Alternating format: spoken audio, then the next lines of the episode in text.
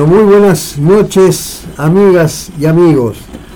Con Gerardo en producción, Martín El Zapa Rivero en controles y coordinación general. ¿Cómo andas, Martín? Buenas noches, ¿cómo están? ¿Todo bien? Juan aquí a mi lado y sus libros. ¿Cómo andas, Juan? Bueno, buenas noches a todos, ¿cómo están? Y Álvaro, que tiene el placer de saludarles, damos comienzo a otra de nuestras noches de vinilo acá en radioelaguantadero.com.uy desde el barrio de La Teja para Uruguay y el mundo. Con entradas agotadas. Con entradas agotadas para el festival. Bien, es importantísimo.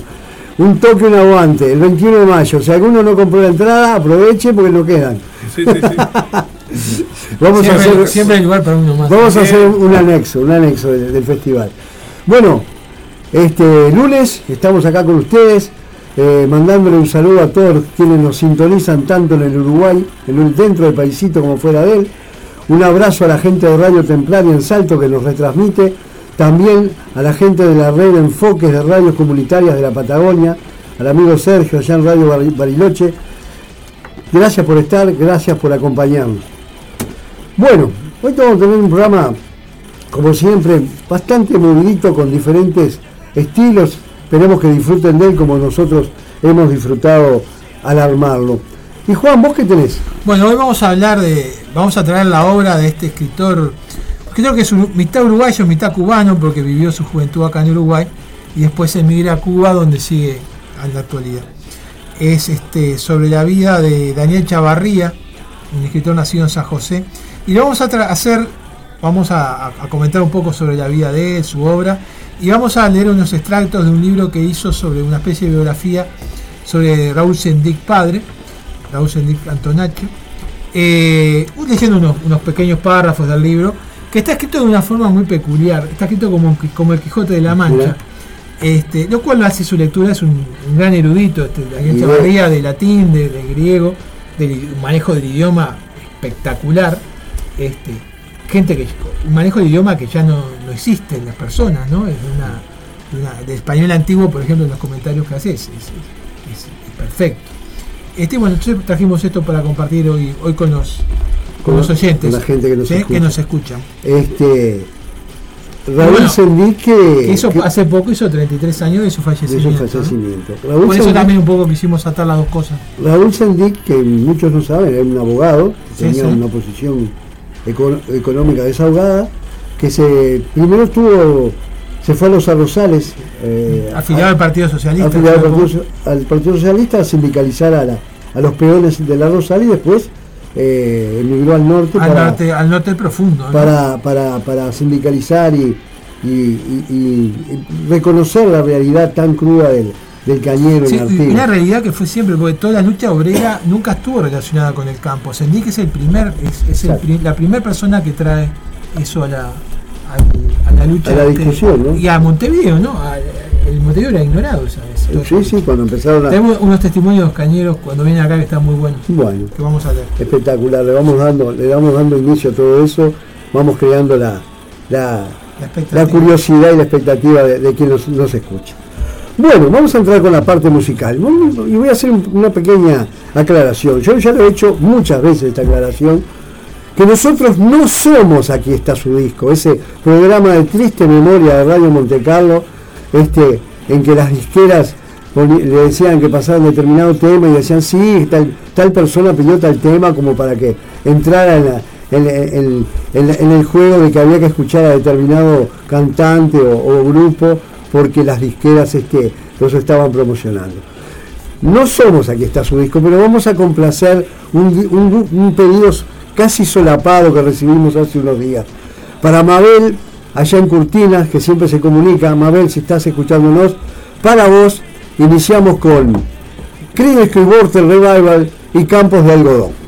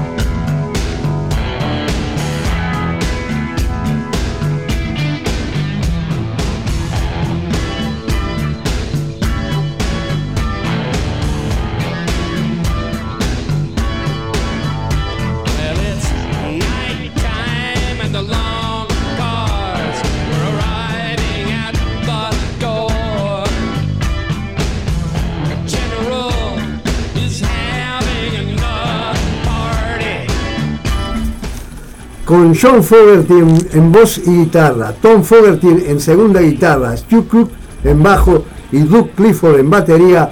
Así pasaba Creedence Clearwater Revival desde, hace- desde ese álbum extraordinario que es Willy y los niños pobres, que vendió la primera semana eh, de ventas en Estados Unidos la friolera de 20 millones de discos, así como lo escuchan. Este, eh, este álbum llegó a estar en el lugar número uno durante varias semanas un álbum muy popular con muchos éxitos, Hijo Afortunado, este, bueno, Campos de Algodón que estábamos escuchando recién. Este, yo les contaba acá que en los bailes allá por el 69, fines del 69 y 70, no, los bailes estudiantiles que llevábamos los vinilos y, y la bandejita, este, con los, para escuchar los discos. Este, esto es- abría el baile o en la mitad del baile, nadie, nadie, nadie dejaba de bailar con, con. Bueno, Juan, vos. Bueno, decíamos que vamos a hablar de este escritor argentino, eh, perdón, uruguayo-cubano, Daniel Chavarría, que nació en el año 1933 en San José de Mayo, que ha escrito novelas, cuentos, relatos autobiográficos, guiones para cine y televisión, periodismo literario y político, además de textos docentes. Reside en Cuba desde el año 1969.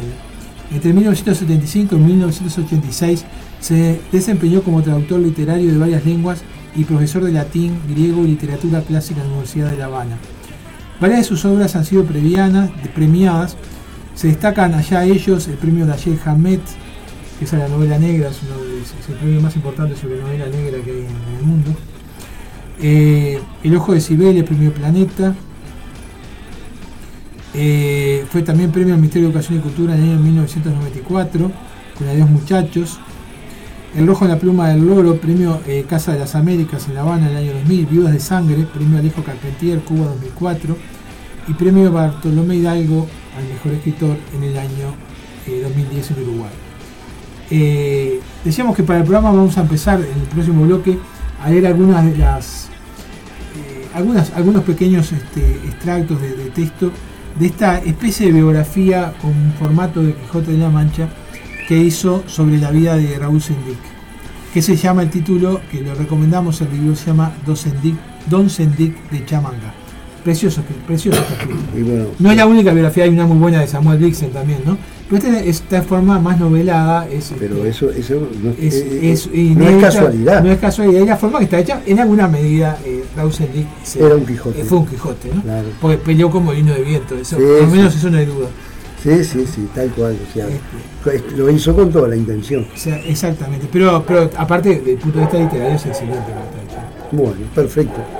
Este, vamos a ir En el próximo bloque vamos a empezar bloque a bloque este, desmenuzando ese Don Pequeñas, de. Chamangá. De Chamanga, que era el lugar donde nació Perfecto. Flores, ¿no? Vamos a Muy escuchar bien. música entonces. Vamos a seguir con la música entonces. Bueno, estábamos complaciendo el, el pedido de Mabel ahí de- con Creedence y ahora nos venimos para el Uruguay y vamos a escuchar a un grupo hace mucho no escuchamos. Me estoy refiriendo al Sexteto Electrónico Moderno, formado en 1966, cuyos integrantes eran eh, Armando Tirelli en órgano, Julio Soyadone en bajo, Daniel Podestá en piano, Juan Olivera en guitarra y Juca Shepard en batería.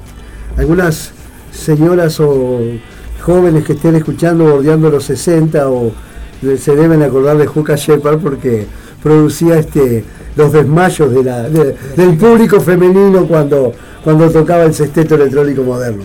El sexteto que tuvieron una época que con los delfines iban a los bailes o, actuaban en, determinados lugares y los delfines que muy bien equipados, sexteto electrónico también, este, los delfines eran la, música beat o que se, como se decía en ese momento, en los albores del, del- del rock uruguayo auténtico y el sexteto ponía la parte de música romántica así para, para, poder, para poder bailar muy bien equipados instrumentalmente. Los vamos a escuchar desde su primer long play con el rezo, una pequeña plegaria. El Noche de Vinilo es sexteto electrónico moderno.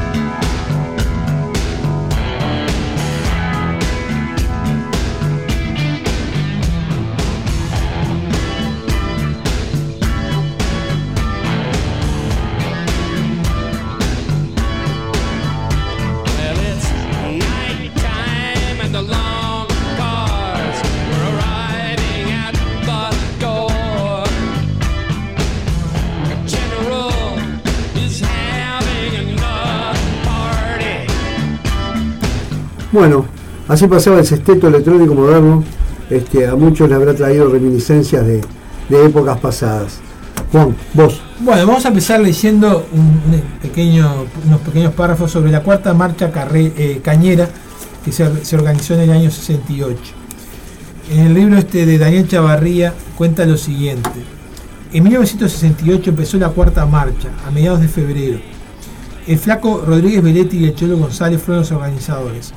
A partir de Bella Unión llevaban la más radical de todas las consignas. Basta ya de, dialogar, hay que armarse para la lucha. Los militares alborotar- alborotaron como nunca y en varios tramos del recorrido los hostigaron. Caían sin dar aviso para arrestar y apalear a los marchistas.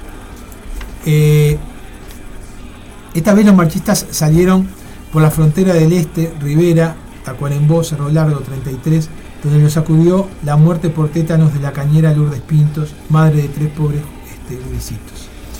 La violencia y las provocaciones de los militares se repitieron en diversos puntos de 33, Minas y Canelones. Ya en Montevideo, los marchistas acamparon en el barrio del Cerro y el, primero, el día primero de mayo bajaron por la ladera en compacto grupo. Agitaban los carteles, coreaban consignas, cantaban el himno de las marchas. Yo recuerdo, en la, se llamaba el campo de Belsa, en el cerro, lo- este, el año 68 estaban los campamentos de los cañeros, pues lo, lo llegué a ver pasando por ahí. Era un niño, pero llegué, llegué a verlo. Así llegaron a la llanura de Carlos Media Ramírez el primero de mayo, ya muy mili- militarizada la calle, en un punto donde la policía pretendió impedirles el desfile hacia el centro de la ciudad para participar en la celebración de la tradicional fiesta proletaria. Todo a lo largo de la avenida Graciada, los peludos y grupos solidarios de obreros y estudiantes se enfrascaron en sucesivos entreveros que se prolongaron hasta la embajada de los Estados Unidos, donde ya otros habían quemado una rata de cartón con el sombrero del tío Sam. ¿Qué año? Año 68 que había, había democracia. en esa, no sé fue en esa marcha, y hay un relato de, este, estaban acampados en, en- al amanecer para, para arrancar y eh, sentí que estaba mateando, estaba el fuego prendido este, y se arrimó Rosenkopf. Entonces los, los, los cañeros estaban preparando, levantándose, algunos preparando el mate para, para, para matear y después arrancar. Entonces eh, estaban entre dos luces y, y Sendí lo mira a Rosenkopf, dice, estos parecen un ejército. Y Rosenkopf le dice, son un ejército. Fue tremendo, vos sabés que era, era este. Yo me acuerdo, era toda manzana con carpas y la gente acampando ahí. En la Sí, ladera del cerro. venían ¿no? hasta descalzos, Sí, digo, sí, tenían, vivían, vivían y creo que todavía no siguen con toda esa explotación tan grande en una pobreza extrema, Extrema, ¿eh? extrema.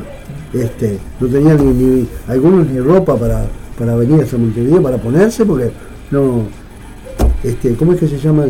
No, eh, en el arrozal tiene un nombre la, las lo, lo- lo que se hacen ellos para para, para Sí, estar, las casas, sí, estar- las- sí, estar en las casas, intemperie. sí. no me acuerdo las taipas son, ¿no? Taipas, no, se me salía Taipas. taipas ¿Eh? Las taipas son lo que hacen para, para el, el para riego. contener el agua. Sí, para- ahí- son los ahí viene Taipei. los Sí, yo no me acuerdo. canalones- caseta. los canalones Sí, de riego son claro. los que trasladan el agua. de la- le llaman las pequeñas represas. Sí, Este, bueno, sí, taipero. sí, sí, claro, justamente de ahí, de seguimos ahora con, con Juan en, en- en el próximo bloque. Creo que estaba, bien ahí, ¿no? Sí, sí, Está. ya terminamos acá. Bueno, muy bien. Estábamos con el sexteto electrónico moderno. Ahora nos vamos para el norte y vamos a, a convocar al grupo Steppenwolf, el, gru- el grupo que debe su nombre al, al- al Hermann Hesse y su libro El Lobo Estepario. Grupo formado en 1967 con John Kay en guitarras, con Max Young en teclados, Jerry Empton en batería, Michael Monarch también en guitarra y Russell Moroder en bajo. Si digo Steppenwolf, ¿qué otra cosa puedo decir que nacido para ser salvaje? Pero. Con la Harley Davidson al principio, ¿no? Como debe ser.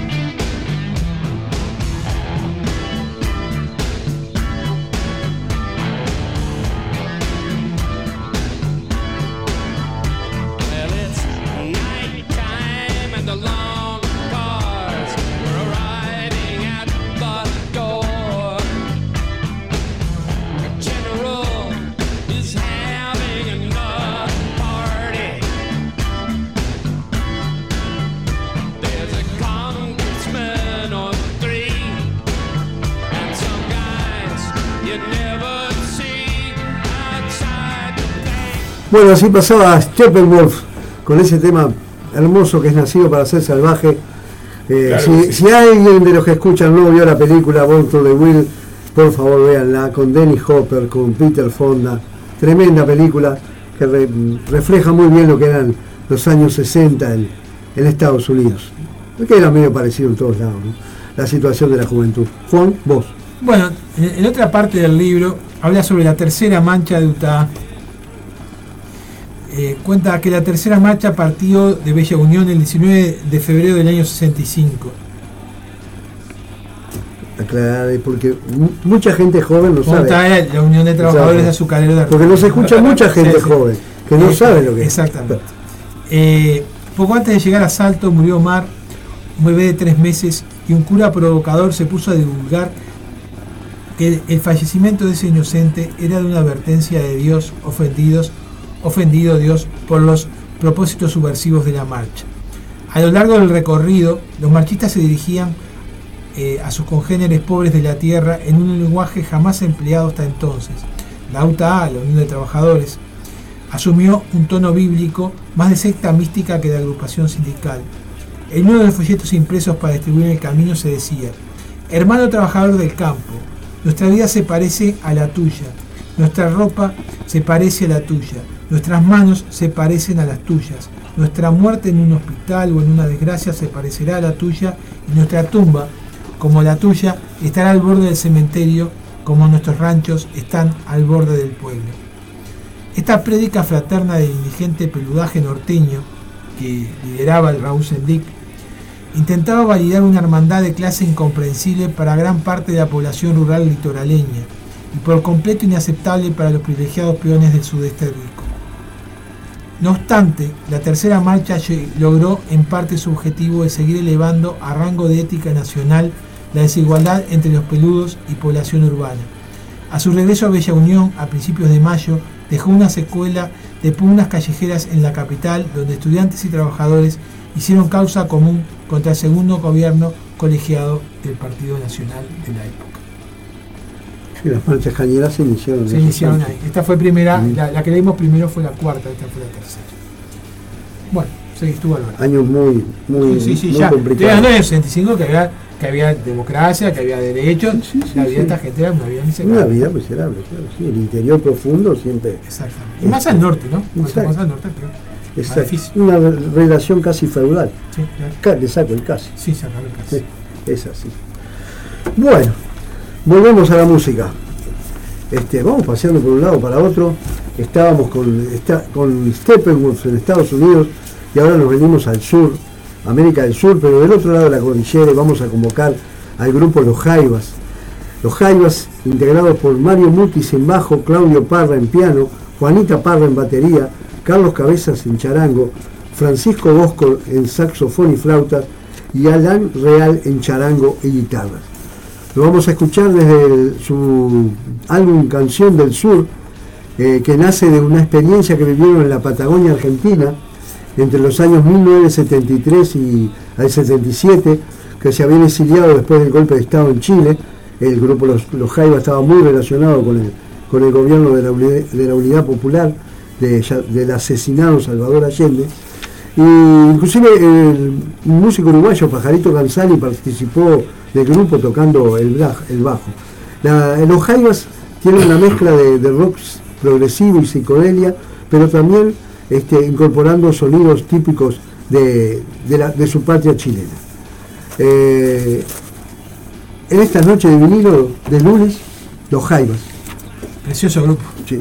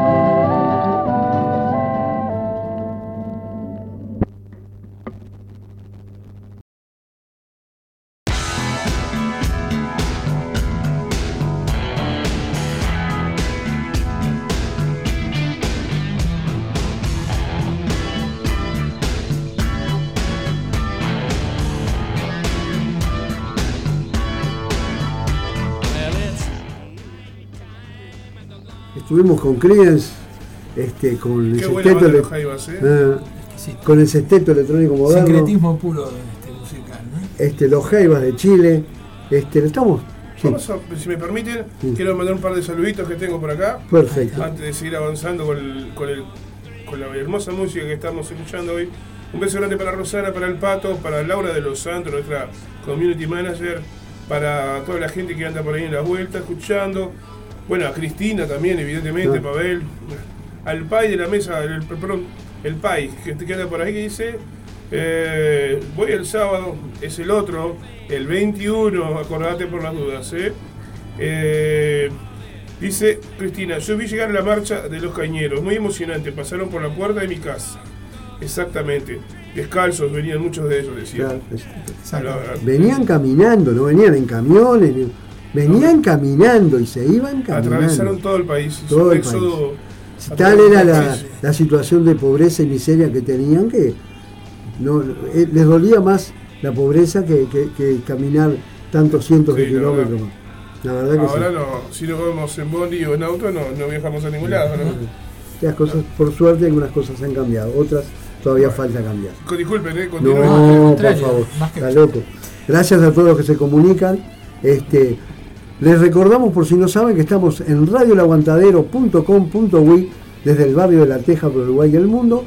No hablo más, ahora le toca a Juan. Bueno, ahora vamos a leer un texto que es de este mismo libro, que habla de la caída de Sendik cuando cae en la ciudad vieja. Estaba en una casa ahí, este, medio enterradito para, que no lo agarraran. Relato, la parte que vamos a leer empieza así. El megáfono comenzó a instar a Sendik a entregarse, pero él gritó que no se rendiría. Los fusileros, tras ametrallar una ventana y abrir un hueco, dejaron caer cápsulas que llenaron el interior de humo y también el pasillo. Los marinos se alejaron hacia la puerta y el megáfono volvió a intimar a Sendik. No me rindo, le gritó Sendik. Y envuelto en el humo, que lo hacía casi invisible, salió al corredor y avanzó en zigzag hacia la calle con una pistola pequeña en una mano y un revólver 45 en la otra. Los fusnas no podían verlo por el humo y él se fue abriendo paso a ciegas, guiado por el rápido y alternado choque de sus hombros con las paredes. Uno que se tiró al piso para dispararle por debajo de la humareda lo alcanzó con, en la boca abierta, ávida ya de aire. Sendik cayó de lado a dos pasos de la acera. Disipado, por un poco, disipado un poco el humo, lo arrastraron por los tobillos hacia afuera y allí quedó tendido boca arriba. Por una, por una mejilla sangraba borbotones al ritmo de su respiración. Seña, su compañera, lo vio por una ventanita del vehículo celular eh, en que la llevaban. Supuso que lo habían matado y se anegó en llanto. En ese momento llegó el, el irascible inspector Campos Armida, tristemente célebre, en un vehículo policial con la alarma puesta y al ver que Sendik respiraba, sacó su revólver dispuesto a ultimarlo. Aquí mismo voy a boletear a este hijo de puta, dijo. Todos los dos, pero los dos marinos que habían enfrentado a Sendik con sus metralletas se interpusieron. Estaban dispuestos a todo si no se les respetaba su trofeo y el mérito de haber capturado a quien los cubriera de escarnio y deshonor por dirigir el célebre asalto y saqueo al CIM, que era el Centro de Inteligencia de Marina. sí. Campos Hermida se alejó gritando obscenidades. De hecho, los marinos hirieron a Raúl, pero le salvaron también la vida. De allí lo llevaron a un hospital militar. Padeció un enorme deterioro en la boca que le impedía hablar y le dificultaba muchísimo alimentarse. Las curas y mínima cirugía que le practicaron durante esa semana sirvieron de muy poco. Por fin, en febrero del 73, lo internaron en el penal de libertad. Sí, sí. Y todo lo que iba a padecer, que iba a aparecer posteriormente. como, como rehén de la dictadura, ¿no? Porque Exactamente. Todos los, los cabecillas tupamaros fueron separados en grupos de A3 y encerrados en diferentes cuarteles y rotando. Y rotando y rotando. permanentemente, ¿no? Este, la historia de los rehenes, vos lo sabías, ¿no? Sí, sí, sí. Hay mucha gente que no lo sabe, hay gente joven que a veces este, uno habla con determinadas, determinadas cosas y no, no tiene bien claro cosas que pasaron acá. ¿no? Es que muchas veces si uno mismo no busca la información, no, la- el sistema está dado como para que la Ah, información no. no te llegue. No te Por llegue- supuesto. O te llegue Por supuesto que es, es así. Te consumís cualquier porquería menos la historia que tenés que consumir. Sí, yo creo que hay algo. aprender, por lo menos, para no cometer los errores del pasado, El- pero... El, el nombre, Y ahí estando estamos siempre en la misma... el ¿no? nombre de, de él era Rulfo. Sí, sí, y no me ay, dice que soy Rulfo y no me entrego, eso Claro, sí. fue. Eso sí. Bueno, seguimos con la parte musical del programa y seguimos moviéndolo por el mundo. Pasa que yo leí un, un extracto, eso un libro, pero leemos una parte Claro, que, no, si no que es lo que se puede hacer en el programa. ¿no? Este es, está todo. No es lo que se puede hacer, es lo que tratamos de hacer. Tratamos. Nadie nos manda, podemos hablar todo lo que quieran hasta que no venga algún tipo de censura de la dirección que, te- que está sentada ahí a tu izquierda. No, bueno, la, la- la dirección en ese sentido no te va a censurar. vamos arriba. Quédate tranquilo. Bueno, vamos a continuar. Nacido en Liverpool el 9 de octubre de 1940, fallecido o asesinado en Nueva York el 8 de diciembre de 1980. Me, me refiero a John Winston Ono Lennon. John Lennon, con su Plastic Ono Band, es lo que vamos a escuchar ahora a continuación, el tema Well, Well, Well. Well, Well, Well es una canción de la Plastic Ono Band y John Lennon que apoyados con- por Ringo Starr en batería, Klaus Bormann en bajo, Lennon en, guitarras, es la segunda de dos canciones de un simple que fue un rotundo éxito en el año 1970. La canción nar- narra varias situaciones de discusión con su enamorada Yoko Ono, en que discute sobre temas como la revolución, el liberalismo, la liberación de la mujer y la responsabilidad de cada uno en los cambios. Señoras y señores, John Lennon, la Plastic Ono Band, en estas noches de vinilo.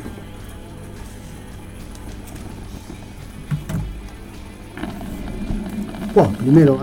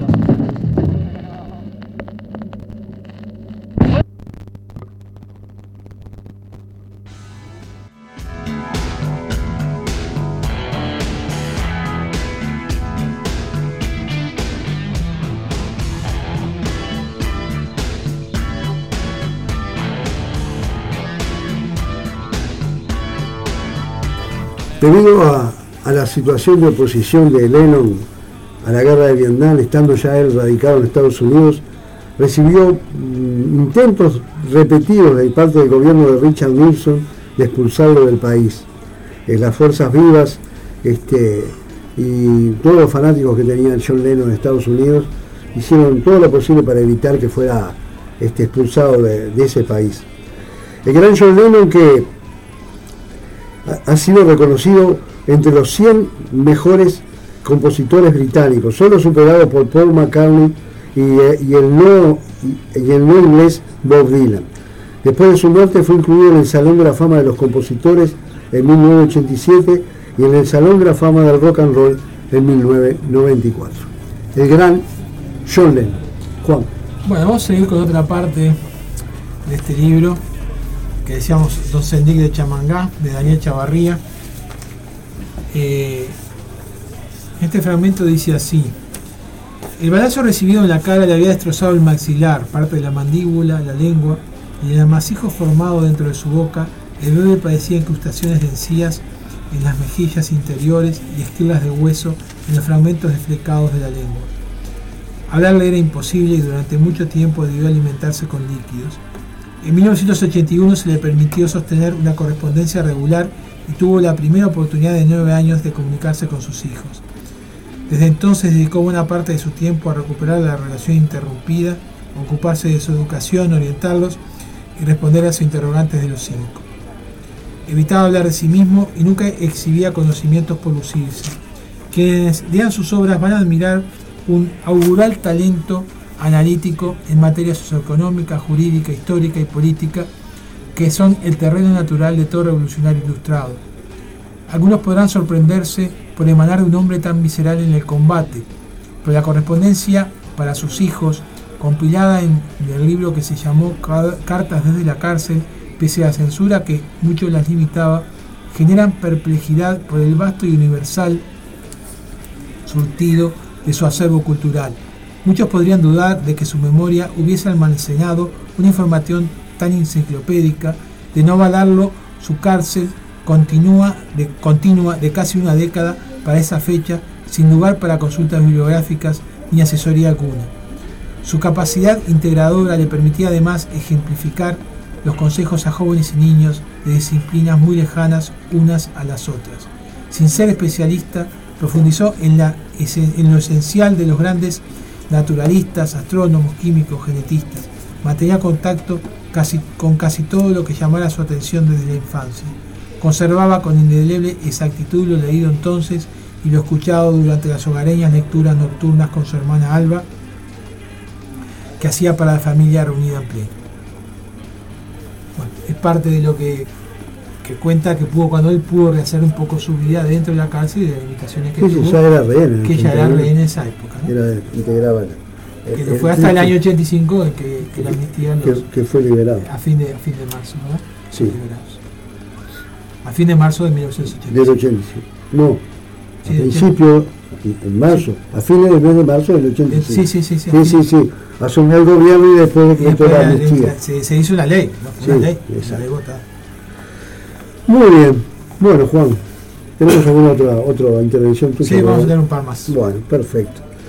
Bueno, nosotros estábamos escuchando al grande de John Lennon y como este programa vamos de un lado a otro porque estamos en radioelaguantadero.com.uy desde el barrio de La Teja por Uruguay del mundo. Martín, métate, en- se gasta los dedos con el celular, pero está. El programa, el programa sale serio. Bueno, nos vamos para Argentina y convocamos al grupo Arcoíris desde su primer LP del año 1972. El grupo integrado por Gustavo Santaolalla en guitarras, Ara Tocatrián en saxo, órgano y flauta, Guillermo Bordorampé en bajo y Horacio, Horacio Llanelo en batería. Desde ese nombre, el Arcoíris y el tema. Camino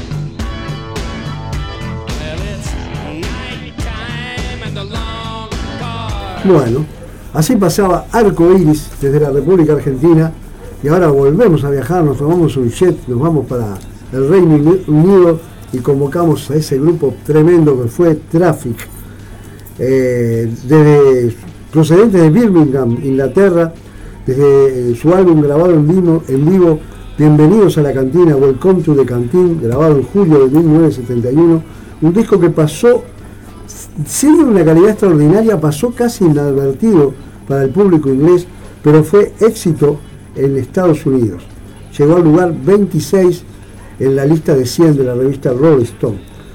Formado por Steve Winwood en órgano y voz, Jim Capaldi en percusión, Dave Manson en guitarras, Chris Wood en saxo y flauta, Rick Gretsch en bajo, Jim Gordon en batería y el africano Rebop Nook en congas y timbales. Suena el Noche Vinilo Traffic.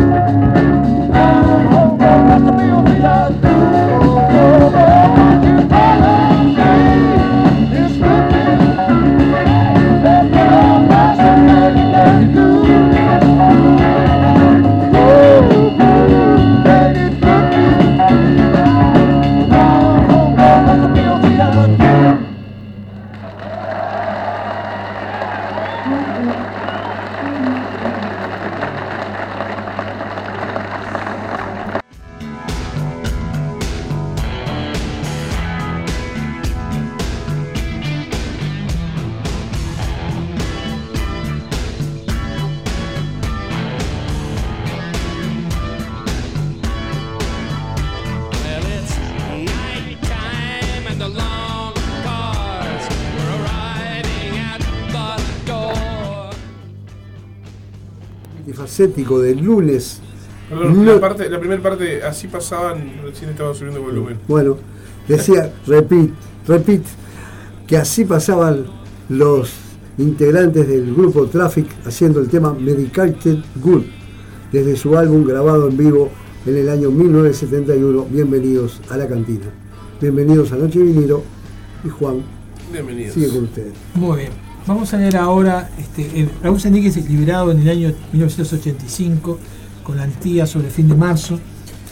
Eh, vivió cuatro años tratando de rehacer su vida, de, rehabilitarse físicamente. Tuvo operaciones en Cuba, en otros lugares, en Europa, para mejorar y poder hablar un poco mejor. Le costaba hablar, logró hacerlo, pero le costaba bastante. Y bueno, sobre el año 89, un poco antes, sobre el fin del 88, es que aparecen sus problemas de salud. Cuenta acá en el libro que quien primero le, su- le supuso con una afectación este, motriz fue la pediatra Lidia Martínez. Durante un fin de semana ella coincidió con un grupo de amigos, entre ellos el Bebe, que era el, sobrenombre que tenía San- Sendic, en una chacra de Victoriano el Rubio en San Jacinto. Allí mientras Raúl picaba leña, Lidia le notó algo anormal en su manipulación del hacha y flexión de la cintura. Al preguntarle por qué boleaba los golpes de ese modo, Sendik le dijo que ese era su estilo, aprendido a los seis años en sus pagos de flores, e intentó bromear. Pero la sagaz pediatra notó algo evasivo y le aconsejó no incurrir en negligencia. Su modo de torcer la carrera no era normal ni en flores ni en la conchinchina, y podía ser algo malo. ¿Por qué no consultaba a un especialista?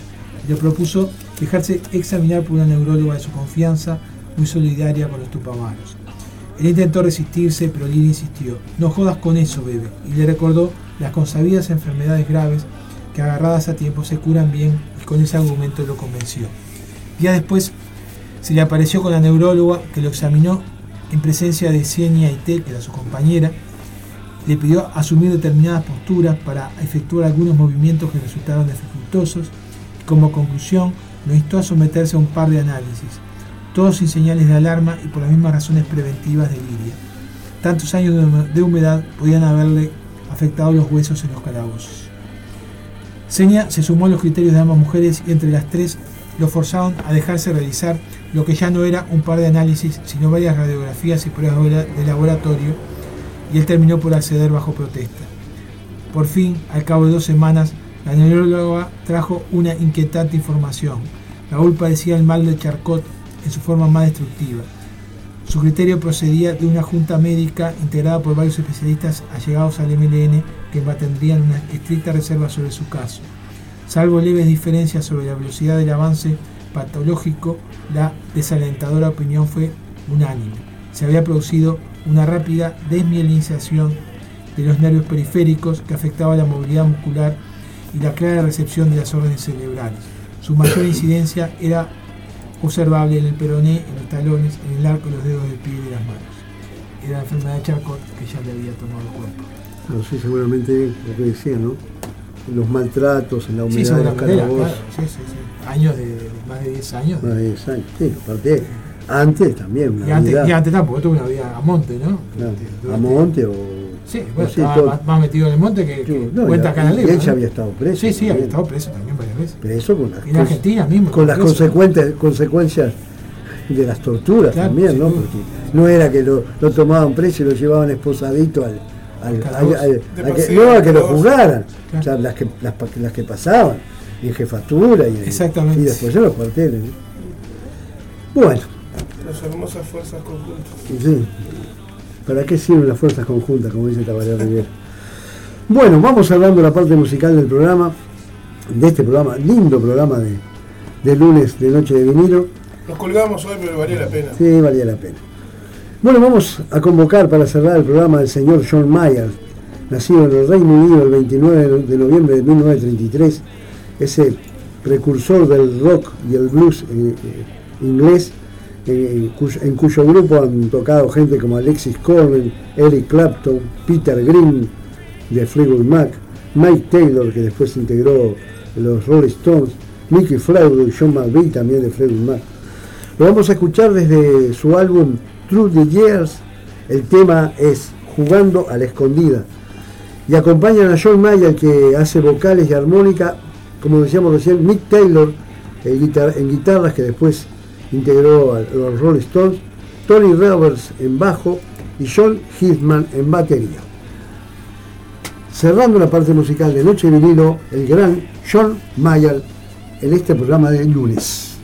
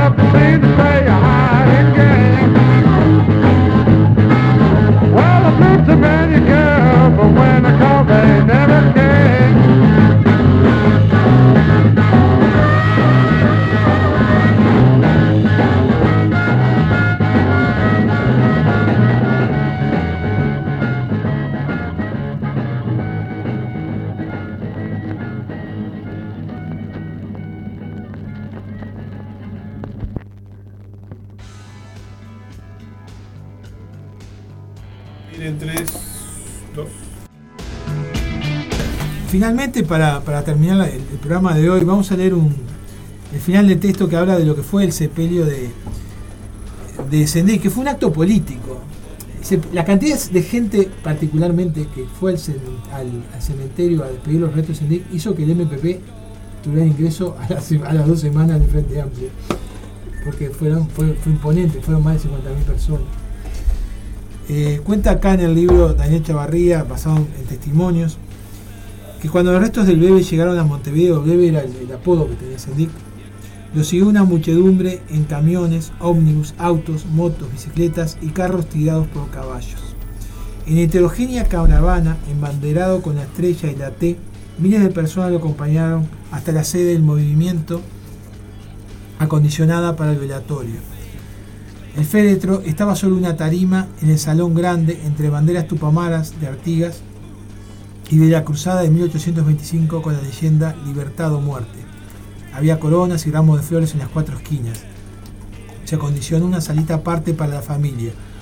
Junto a la puerta cancel, una actriz con álbum donde filmaban los concurrentes. Además de la autodefensa en la azotea local, los grupos de base se, se turnaron para montar guardia de honor al compañero. El sepelio después, posteriormente, fue en La Teja, el cementerio de La Teja, acá en Luis Valleverres y Carlos Cerquita donde estamos nosotros. Exactamente. a pocas cuadras. 7, 4. Es a 7 cuadras de acá, exactamente. Eh, los cuadros de seguridad lo compusieron los compañeros del Cerro y la Teja, los grupos de Piedras Blancas y el Parque Posadas, cuentan, los trabajadores de la química Corones Carcela, los del transporte, bebida y la pesca, la gente de la salud instaló un servicio médico de emergencia para el sepelio. Los más viejos y los niños llenaron los ómnibus de cooperativas de transporte que encabezaron la columna, el resto a pie, al rozar el pavimento, emitía un murmullo. Crespones negros en las ventanas de la avenida Graciada, gente que se sumaba a la marcha en el recorrido, decenas de miles subimos el viaducto del Paso Molino y en Carlos María Ramírez otra multitud se agolpaba en las veredas. Frente al cementerio de la Teja era imposible pasar, solo el respeto permitió abrir un camino hacia el portón. Durante el alto, para el adiós, el micrófono que yo sostenía se me resbalaba. Cuenta. Para que el Cholo siguiera leyendo, el Cholo era este, uno de sus compañeros cañeros más, conocidos, y su voz resonó enronquecida. Las lágrimas corrían por nuestros rostros. Sumida en, caliba- en cavilaciones en torno al mayor y mejor exponente de la revolución, la vieja guardia Tupamara oyó el discurso sin prestarle atención. Las miradas vagaban por las copas de los cipreses, las manos refugiadas en los bolsillos, los torsos embarados por la bronca no precisaban palabras para expresar la emoción que les apretaba el pecho. Cuenta que aferró con rabia la manija del cajón que lo acompañaba en ese momento. Mi mirada se cruzó con la impasible del flaco Arturo Dura. Nuestros ojos mostraban la increduli- incredulidad. Era imposible. Eso no estaba sucediendo. Ya nos había tocado cargar otros compañeros como Jorge Balmero y Pedro Dura, su hermano. Y ahora, al traspasar la puerta del cementerio, cargábamos a quien de alguna manera había sido el padre de todos nosotros. Al cerrarse, la bigarrada multitud nos llevó casi en el aire hasta el nicho que se le había este, provisto para, el cuerpo. Los funcionarios municipales colocaron en el elevador el, el ataúd tapado de flores. Batir de palmas, batir de palmas, batir de palmas, muda despedida, rítmico homenaje y la sensación colectiva, unánime, de estar presenciando el punto final de una epopeya que conmovió a América, la pobre, completamente por entero. Yo claro. recuerdo, fue una jornada este, Sí, sí. absolutamente movilizadora.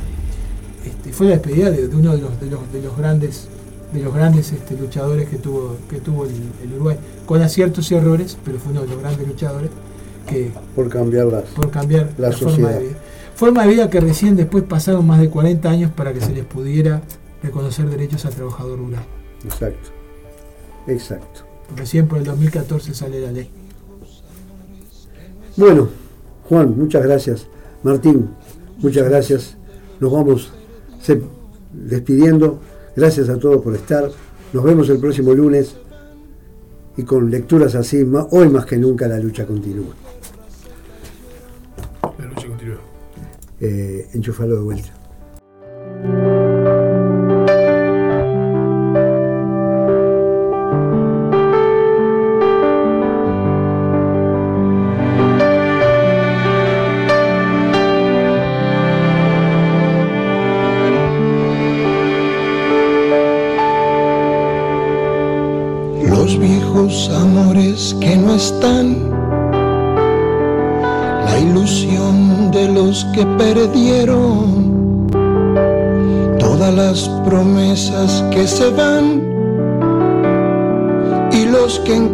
Cualquier se cayeron.